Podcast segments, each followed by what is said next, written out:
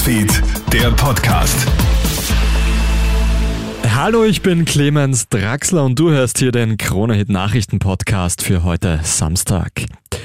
Die ÖVP attackiert die Grünen. Ministerin Elisabeth Köstinger wirft dem Koalitionspartner heute vor, bewusst Chaostage zu verursachen für einen Pakt mit FPÖ-Chef Herbert Kickel.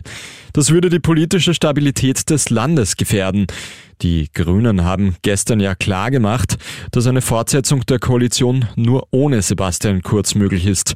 Dem Bundeskanzler wird ja Korruption und Bestechung vorgeworfen.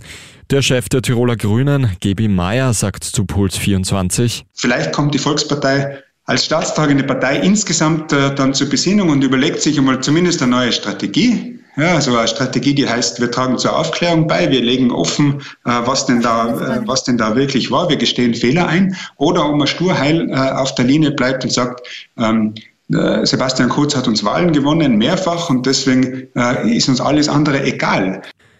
Die ÖVP stürzte in einer ersten Umfrage ab. Laut dem Meinungsforschungsinstitut IFGG stürzen die Türkisen in Wien von 20 Prozent auf 13. SPÖ-Bürgermeister Michael Ludwig gewinnt hingegen dazu und liegt auf mittlerweile 45 Prozent. Umfrageleiter Christoph Haselmeier sagt dazu zur Kronenzeitung, dass diese Entwicklung sicher auch den Hausdurchsuchungen bei der ÖVP-Bundespartei geschuldet ist. Die Tendenz ist sogar weiter fallend.